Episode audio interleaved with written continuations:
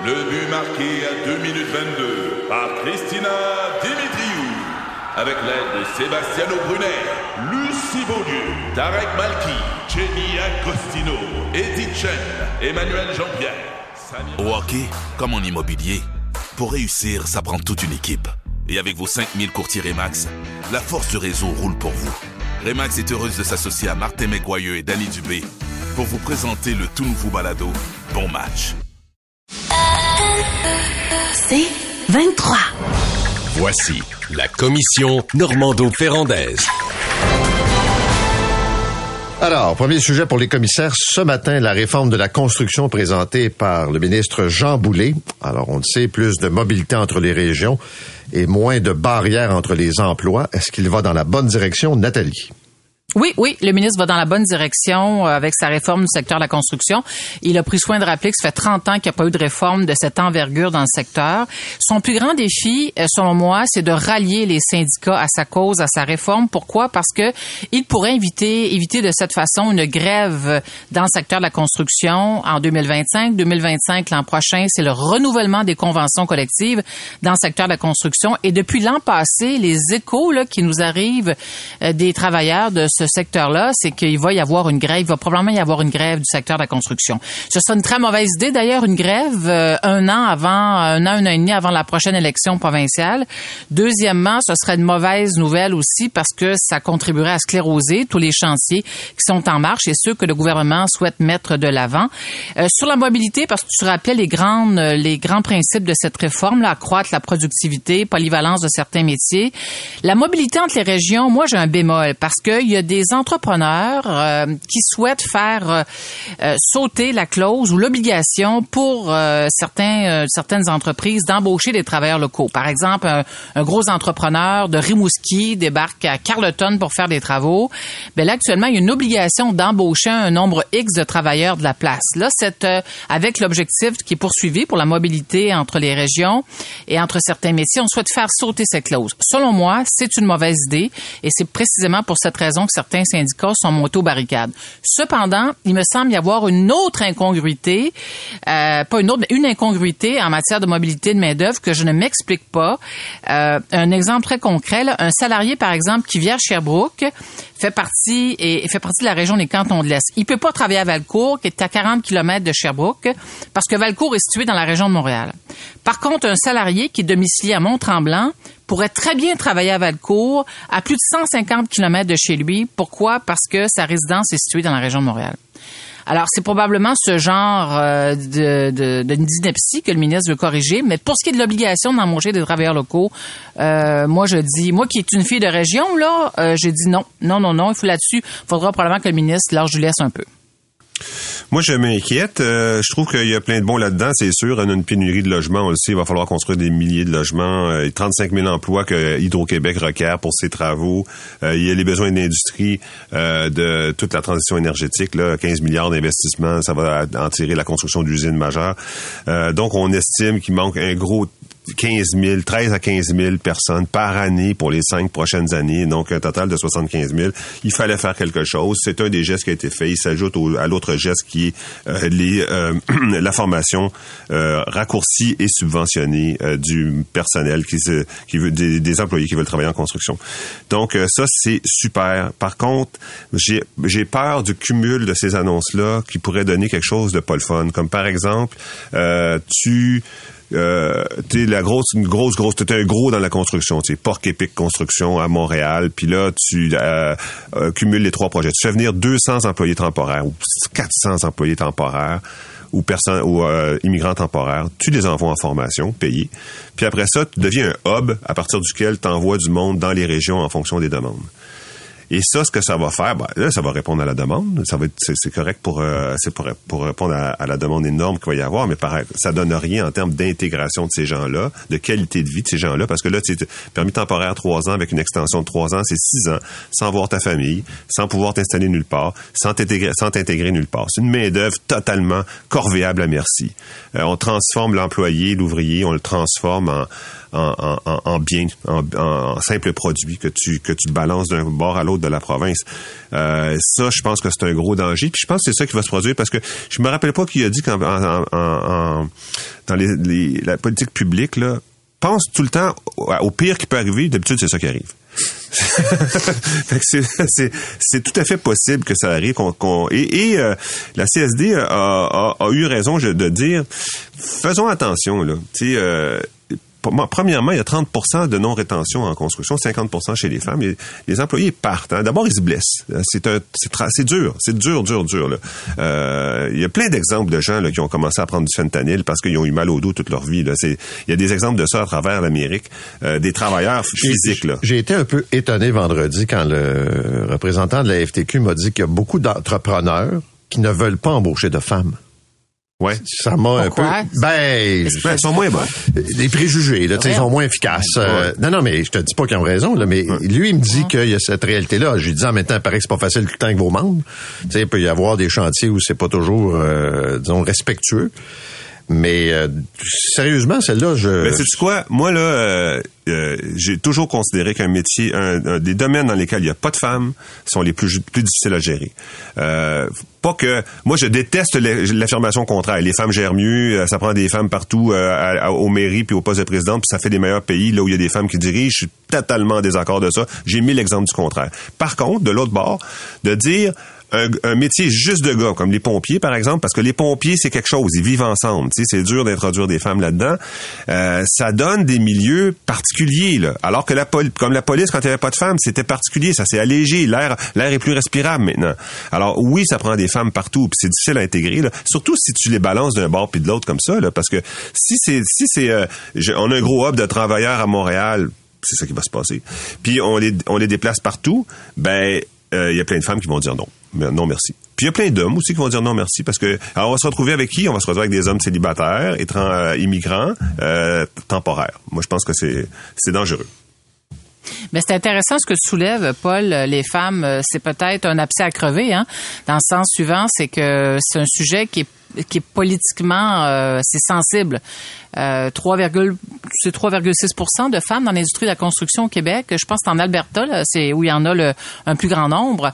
Euh, je pense qu'il faut dire les choses telles qu'elles sont. Euh, Les femmes sont peut-être dans certains cas moins fortes physiquement que certains hommes, mais il y a du travail qu'elles peuvent faire de manière magistrale. Moi, je connais des femmes qui sont peintres, qui font un job absolument remarquable. Alors, tu sais, c'est tout est dans la façon de, de- de- d'aborder le- l'enjeu. D'ailleurs, une des, un des objectifs poursuivis par la réforme du ministre, c'est non seulement de favoriser une plus grande participation des femmes, mais également des immigrants, des autochtones, des personnes handicapées.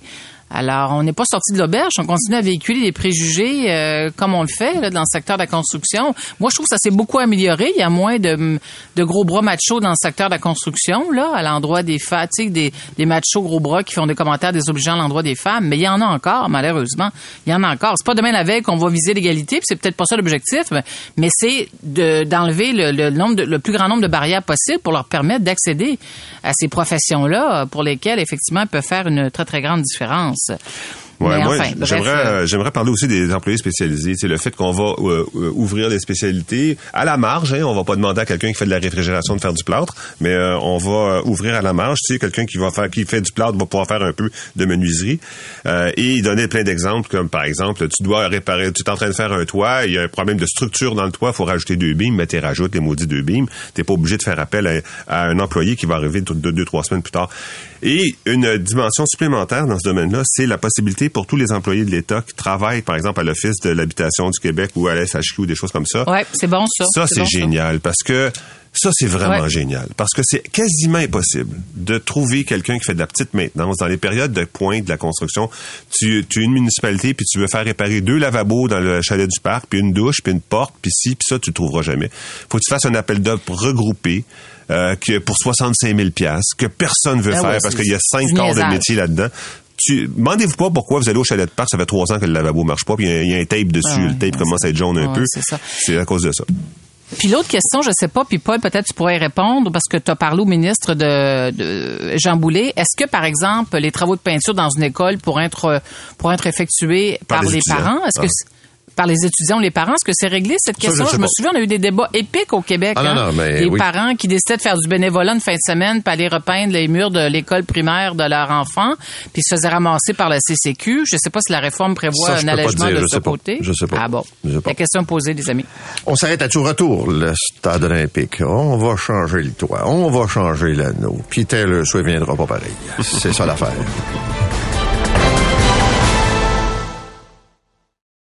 Commission Normando-Ferrandaise. Alors, il y aura conférence de presse euh, ce matin qui, euh, et on va confirmer ce qu'on sait déjà, c'est-à-dire que Québec va de l'avant avec un investissement euh, au minimum 750 millions, probablement plus autour de 1 milliard, pour remplacer l'anneau du stade et le toit du stade. Est-ce que c'est une bonne décision, Luc? Bon, moi, partant, j'aime beaucoup, beaucoup, beaucoup le stade, mais euh, je vais commencer par euh, les- le réalisme. Le réalisme, c'est que c'est très, très, très cher. Et la raison pour laquelle c'est très, très, très cher a été révélée par euh, Michel Labrec, c'est que l'anneau technique est trop lourd. C'est pas qu'il est usé l'anneau technique, c'est que si tu veux déposer un toit dessus, euh, les, euh, les les fameuses poutrelles qui font euh, qui sont en forme de, de U euh, puis qui soutiennent l'anneau technique, euh, un U allongé, là, plus une forme de J, mettons, euh, inversé. Ils ne peuvent soutenir que 25% du poids. Le poids du, du toit est soutenu par le mât. Puis ça, dans le monde, c'est le seul endroit comme ça. Il n'y en a pas un endroit où il y a un mât, un, un toit rétractable soutenu par un mât. Ça n'existe pas. C'est un prototype, puis ça n'a pas marché. Alors maintenant, si on veut mettre un toit lourd, un toit en acier Fixe. fixe, euh, fixe, surtout si euh, bon, mettons que ce soit acier et verre, mettons, ben là, euh, il faut alléger le l'anneau technique qui est trop trop trop lourd en béton là, il faut l'alléger euh, pour pouvoir que le pour que le poids puisse s'appuyer sur les colonnes. Et ça, c'est donc, eh ben, c'est ça, enlever l'anneau technique, c'est d'une fortune parce que tu peux pas euh, tu peux pas euh, c'est il faut que tu les découpes par morceaux là, puis ça a été collé c'est ça tient des câbles etc alors bon ça ça va coûter cher. Et là la question qu'on se pose c'est combien qu'est-ce qu'on va faire avec? Évidemment tout le monde se dit ben à ce prix là qu'est-ce qu'on va faire avec? Mais ce qu'on ce qu'on a vu récemment bon les, les une, équipe de baseball ça coûte la peau la peau des fesses. Euh, des événements euh, euh, de la FIFA ça coûte la peau des fesses. Alors il reste quoi? Quelques événements intéressants tu sais des fois match euh, de finale de, de- des Alouettes, match de finale de, de- du CF Montréal, euh, match de- d'exhibition de, telle équipe de baseball ou telle équipe de football américaine, euh, gros événements musical, tout ça, plus des salons, etc. Ça, ça va faire, tout ça, ça va faire que le stade va rentrer dans ses frais en termes d'exploitation. C'est-à-dire que le gouvernement n'aura pas à mettre une scène dans l'exploitation du parc olympique. Pour l'instant, ils mettent 15 millions par année. Moi, je pense qu'avec ça, puis surtout avec l'amélioration de la tour, le funiculaire, l'observatoire, ben, euh, c'est une expérience qui va attirer beaucoup, beaucoup, beaucoup de touristes. Ils veulent faire un plancher de verre aussi qui va permettre d'aller sur le toit, euh, qui, va, euh, qui va permettre de voir Montréal à partir de l'extérieur, puis d'aller sur le toit. Tout ça, ça va rajouter énormément d'attrait, qu'il y en a déjà beaucoup d'attrait. Donc, il va rentrer dans ses frais d'exploitation annuels. Mais faut cracher un milliard. Une fois qu'on l'a craché, le milliard, là, c'est pas fini. hein, parce que, tu sais, vous rappelez-vous que j'avais dit ça va être 2 milliards l'ensemble des travaux, là? Ben, c'était vrai. Parce que un milliard, c'est pour le toit, puis après ça, ben, il faut faire l'insonorisation, il va falloir refaire un jour la plomberie, l'électricité. La FIFA avait exi- exigé pour des matchs euh, internationaux de changer tous les bancs, tous les sièges euh, du stade. Donc, les travaux s'arrêteront pas là, là. Nathalie. Pourquoi tu ne crois pas que Taylor Swift euh, viendra à Montréal avec un nouveau euh, toit rigide, euh, totalement opérationnel, sécuritaire? euh? Ah bon? J'étais un peu étonnée de t'entendre. Peut-être. Ouais? Ah oui? Peut-être. Ben, il faudra refaire le système de son, là. Ben oui, mais oui, Puis pas, l'autre enjeu, là, c'est que tu parlais d'un club de baseball, là. Une des conditions, c'est un stade au centre-ville en plein air, là. Ouais, avec qui ça faire cuire un œuf? Non, mais ce que je veux dire, c'est que, tu sais, les, les, les, les, les promoteurs, je pense Ouais. que c'est pas mal fini, là, cette idée-là. Pour, Oui, ben oui. Mais que, euh, il n'était pas question d'aller au stade olympique. Alors, tu Non, peux pas, moi- tu peux Non. pas mettre un milliard dans le stade ou deux milliards, là, puis dire, ben, en passant, éventuellement, on va me faire un, autre stade au centre-ville, là, tu sais, Non, non, ça, ça. Ouais, mais, mais, mais politiquement, n'oubliez pas, les amis, que la CAQ ne veut pas être le gouvernement qui passe à l'histoire pour celui qui a fait mourir le stade. Parce que depuis la saga de Bird Air, là, en 1987, la toile installée s'est déchirée. Depuis ce temps-là, tous les gouvernements qui se sont succédés euh, cherchent la solution et tous les, tous les gouvernements qui se sont succédés n'ont jamais envisagé sérieusement la démolition du stade. On a parlé à l'époque d'un milliard, c'est ce que ça coûterait pour démolir le stade. Aujourd'hui, on est plus à deux milliards. Alors, la solution que va on l'espère, confirmer le gouvernement ce matin avec le. J'espère qu'il y aura un maximum de détails parce que le gouvernement a entre les mains le dossier d'affaires produit par l'organisation du parc olympique. Alors, euh, cette solution, selon moi, c'est celle de la dernière chance. Pourquoi? Parce que le consortium qui s'est positionné, qui a été retenu, en fait, il n'y a qu'un seul consortium qui a été retenu.